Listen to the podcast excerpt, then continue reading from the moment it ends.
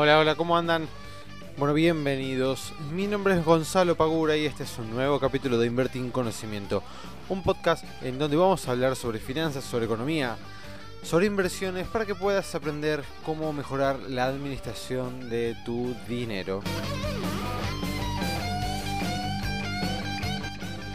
¿Qué tal? ¿Cómo andan? Miércoles de vuelta, toca grabar otro podcast, capítulo número 4.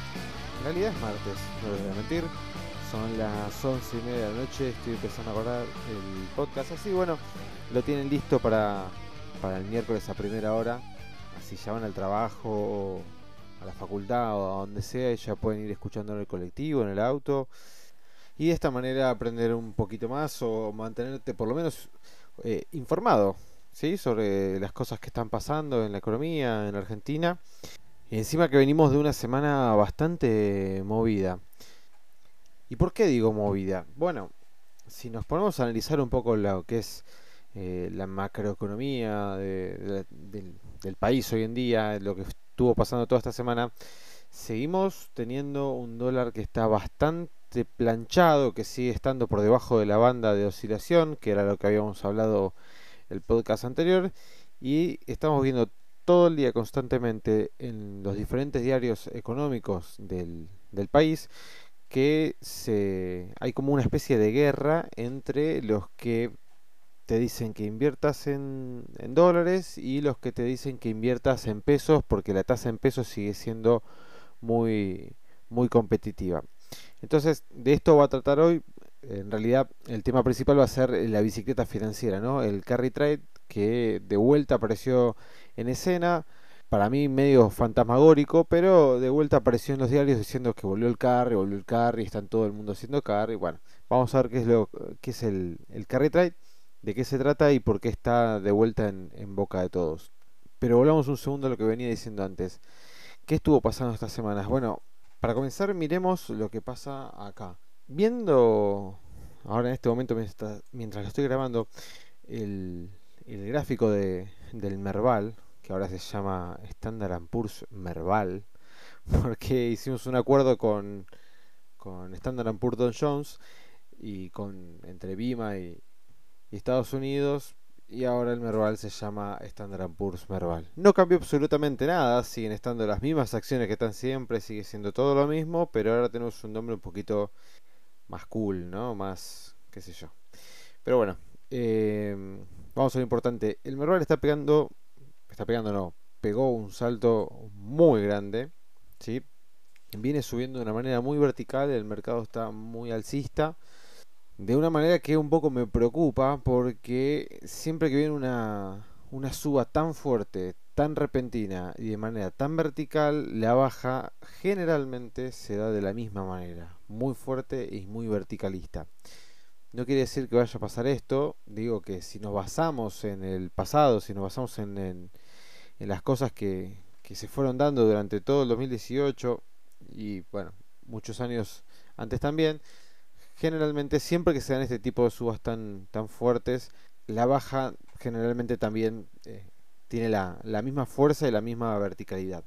Dicho esto, el Merval acaba de hacer nuevo máximo histórico. Llegó a los 35.597 puntos, rompiendo el último máximo que estaba a penitas por debajo. ¿sí? Así que el mercado está recontra el tope. Vamos a ver qué pasa eh, el miércoles, ¿sí? Eh, miércoles 30. Vamos a ver qué pasa si, si, sigue subiendo o si empieza a bajar. Nadie lo sabe, veremos qué pasa. Lo que sí sabemos es que está en máximos y el, volumen negociado es cada vez menor. ¿Qué quiere decir esto? Que cada vez el mercado está negociando menos cantidad de dinero todos los días en, en la bolsa argentina, lo cual al estar en niveles tan altos no es lo, lo más deseable, digamos, que pase esto. Debería el volumen ir creciendo, no disminuyendo. Pero bueno, después veremos qué pasa. Eso por un lado en Argentina. Lo que es Estados Unidos, eh, los principales indicadores de Estados Unidos, el Standard Poor's, el Dow Jones, el Nasdaq, pegaron un rebote muy fuerte después de una baja bastante, eh, bastante punzante, bastante vertical también.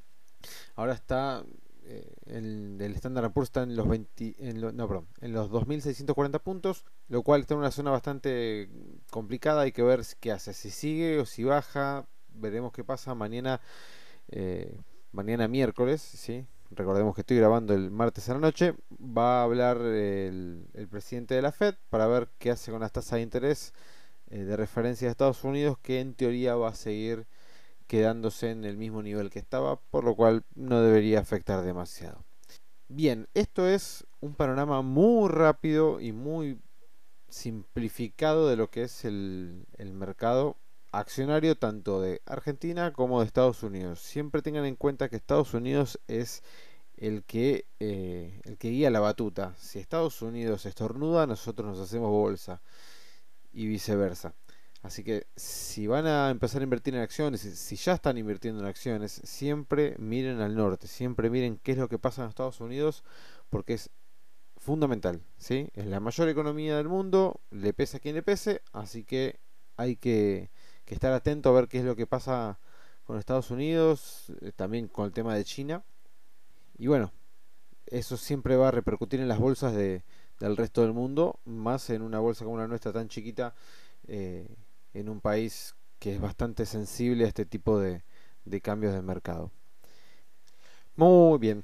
Bueno, vamos al tema que nos compete el día de hoy, que es, como dije antes, el tema del carry trade, también conocido como la bicicleta financiera. ¿Por qué vuelve esto a los diarios económicos este, y a todos los demás diarios argentinos? Bueno, básicamente porque tenemos el dólar, mejor dicho, el tipo de cambio quieto o más o menos quieto. Hoy 29 del 1 se, se despertó, vamos a decirle, eh, y subió un 1,6%, lo cual por lo que venía subiendo o bajando en estos días es considerable. Si tenemos en cuenta esto y si esto se empieza a ser cotidiano, ¿sí? Ya hoy, por ejemplo, a un inversor que invierte en plazo fijo, esta devaluación del dólar, del tipo de cambio, ya le comió la mitad de la rentabilidad de un mes de un plazo fijo de cualquier banco, por ejemplo. Es decir, que si mañana el dólar volviera a subir un, un 1,5, 1,6 o 1,7%, directamente le comió el rendimiento del plazo fijo, así que esa persona no estaría ganando en términos eh, reales, sino que estaría solamente teniendo la misma cantidad de, dólares que tenía un mes atrás. Pero bueno, ya me adelanté, ya arranqué por el final, vamos a arrancar por el principio. ¿Qué es el carry trade? ¿Qué es la bicicleta financiera? Bueno, básicamente es una operatoria, ¿sí? En donde se, se utiliza el mercado de divisas. Por ejemplo, supongamos que nosotros tenemos dólares, vemos que el tipo de cambio está muy quieto y que la tasa de interés en pesos es alta. Entonces, ¿qué es lo que podemos hacer? Nosotros con esos dólares que tenemos los podemos vender, obtenemos pesos, esos pesos los invertimos a la tasa de interés que nos ofrece el mercado, vamos a suponer la del plazo fijo o las LECAPs, ¿sí? Cuando obtenemos ese rendimiento 30 días después, con ese rendimiento compramos más cantidad de dólares. ¿Qué quiere decir? Estamos suponiendo que durante esos 30 días el tipo de cambio se va a mantener igual o inferior de lo que está al día de que realizamos la operatoria. Si durante esos 30 días que tenemos invertido nuestros pesos a una tasa de interés en pesos, el tipo de cambio sube y se devalúan los pesos, automáticamente esa tasa de interés que nos está pagando, supongamos el plazo fijo, nos la licuó y ya no, no nos sirve absolutamente para nada hacer todo este, este baile. Entonces, ¿cuál es el objetivo de esta operatoria? Lo que dijimos antes, obtener una ganancia por el diferencial en, el tipo de interés. ¿sí? Ahora, ¿cuál es el problema? Están dándole manija, hablando mal y pronto, a todo el tema del carry vuelve la bicicleta, vuelve. Bueno, si vos me decís que esto lo hacías con un tipo de cambio con el dólar a 40 pesos y con la tasa de interés al 60%, fantástico. Hacelo es un negocio porque claramente por las políticas del Banco Central se iba a, no sé si a caer, pero por lo menos a estabilizar un poco el tipo de cambio. Y la tasa era altísima. Ahora, con el dólar por debajo de la banda de flotación, te estás metiendo eh, en un lugar muy, muy peligroso. ¿Por qué digo esto? El dólar lo tenemos de vuelta por debajo de la banda de flotación, ¿no? Como hablamos la vez pasada, ya sabemos que el Banco Central lo que pretende es ir eh, dejando flotar el dólar todos los días en niveles diferentes. Si cae por debajo de cierto nivel, interviene. Si sube por eh, encima de cierto nivel, interviene. En el medio no hace nada. Bueno, ahora hace ya una semana que el dólar se está moviendo constantemente debajo de la banda inferior y el Banco Central viene comprando dólares, dólares, dólares. Tampoco está comprando una brutalidad, ¿no? O sea, está comprando 50 millones, 20 millones, 40 millones, que, aclaro, para los que para los que creen que es mucho, realmente es un vuelto. Si ustedes recuerdan, cuando el Banco Central quería frenar la corrida en el tipo de cambio, vendía de a 400, 500 millones por día. O sea que comprar 20 millones, 50 millones, no es plata para lo que mueve el Banco Central. Lo que está intentando hacer es, compro, aprovecha que el tipo de cambio está bajo y compra como para incentivar eh, a, la, a las demás personas para que empiecen a comprar y lo levanten ellos para no tener que estar emitiendo y, comprar, eh, comprar mucha cantidad de dólares el Banco Central. Más allá de esto, volvamos a lo que decía antes. Tenemos el tipo de cambio por debajo de la banda. Indudablemente va a tener que subir. No sabemos en qué magnitud, ni cuándo, ni cómo. Pero sabemos que tiene que subir. No lo van a dejar caer. Ya lo, te lo está diciendo tu Banco Central. Te está diciendo, mira, por debajo de este nivel, yo voy a salir a intervenir y voy a eh, hacer que suba el tipo de cambio. Entonces, vos ya sabés que va a subir a la larga o a la corta, lo van a, lo van a terminar subiendo. Entonces, si vos te pones a hacer eh, esta operatoria de carry trade con el tipo de cambio por debajo de la línea de flotación que sabés que te lo van a levantar, te estás jugando la cabeza porque vas a tener 30 días inmovilizada tu plata en un plazo fijo para cobrar un 4% supongamos de, de interés y después salir a comprar dólares y en esos 30 días puede pasar absolutamente cualquier cosa. Por eso, vamos de vuelta. Si lo hacías con el dólar a 40, cuando el Banco Central sale a decir sus políticas monetarias y encima tenías una tasa del 60%, bárbaro. Ahora, si lo querés hacer, hacelo me parece bastante, eh, bastante arriesgado. Con dos días de que el tipo de cambio suba, esos, ese 4% en pesos te lo licuó y ya toda la, la operatoria la, la, perdiste. Vamos a, a, un ejemplo, a un ejemplo que, que, había puesto en el blog para que se entienda un poquito más esto.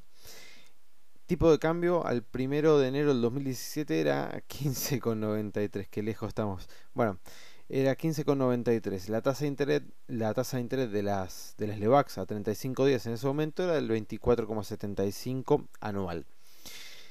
Supongamos que al inicio teníamos 63 mil dólares que equivalían a un millón y un poquito más de pesos, un millón 3.590 pesos.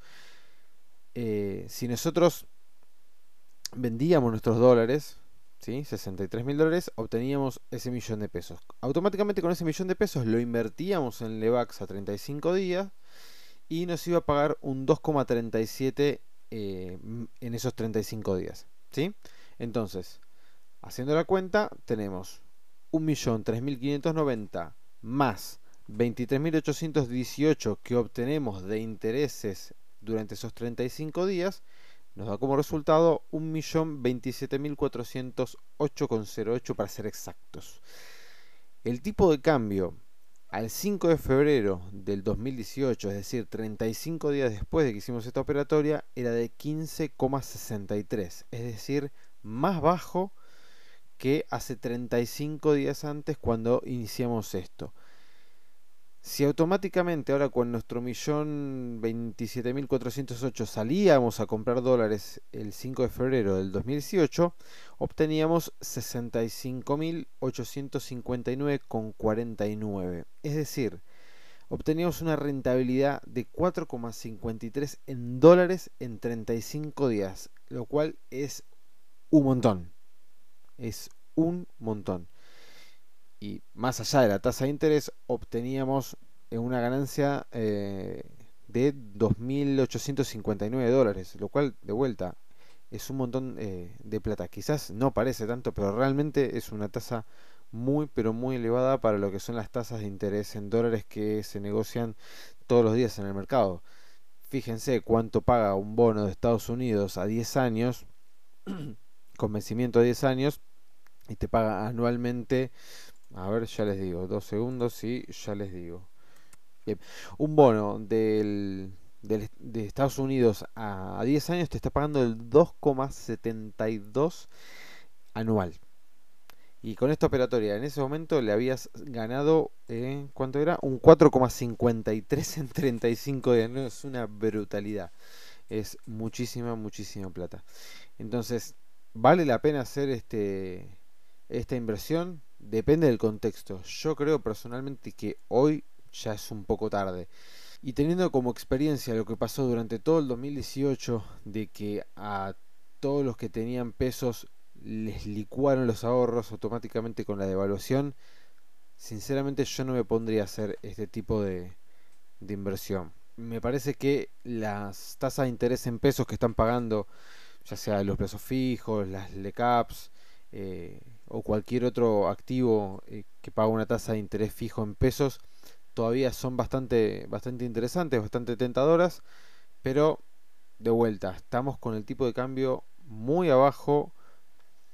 Sabemos que el Banco Central lo pretende más arriba, así que cuidado con eh, incursionar en este tipo de cosas. Creo que lo más sensato, por experiencia propia y por todo lo que pasó durante el año pasado y lo que puede llegar a pasar durante este año, recordemos que tenemos elecciones presidenciales, eh, que por lo que se están viendo en las encuestas está bastante parejo eh, lo que es el oficialismo con el peronismo, así que va a ser un año con bastante volatilidad, con bastantes, bastantes vaivenes durante todo el resto del año. Creo que es bastante sensato cubrirnos por lo menos de del riesgo de, de, tipo de cambio. ¿sí? Siempre recuerde que cuando invierten en pesos uno de los riesgos que están corriendo es el riesgo de tipo de cambio. Básicamente es todo lo que ganaste en interés, en concepto de intereses, cuando lo haces la cuenta en dólares, si el dólar se devalúa, te vas a dar cuenta que no solamente, bueno, dependiendo, ¿no? Pero digamos, durante el 2018 el que invirtió en pesos claramente eh, se los licuaron en términos reales no ganó absolutamente nada y seguramente eh, habrá perdido bastante. Así que, de vuelta, va a ser un año bastante convulsionado. Estados Unidos todavía no está del todo firme, así que creo que sería bastante inteligente aprovechar un poco más la tasa en pesos, pero tener una, una parte de nuestra cartera también invertida en dólares para poder quedarnos tranquilos y no estar todo el tiempo desesperados pensando qué puede llegar a pasar con, con el tipo de cambio. Así que, bueno, esto fue todo por hoy, gente. Espero que les sirva, espero que les haya gustado. La verdad que me está, me está gustando mucho hacer el podcast, estoy empezando a tomar el gustito. Lo estoy editando cada vez menos, cada vez me trago menos, así que eh, está bueno. Lo que le pido es que si les gusta, recomiéndenlo. ¿sí?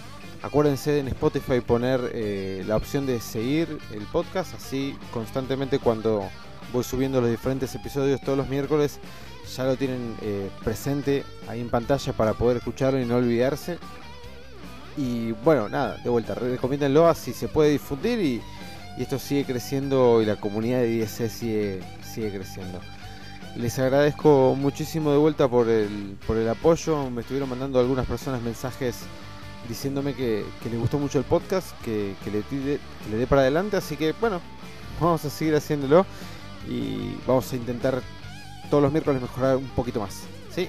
Les mando un fuerte saludo, que siga muy bien y que inviertan de la manera más sensata posible.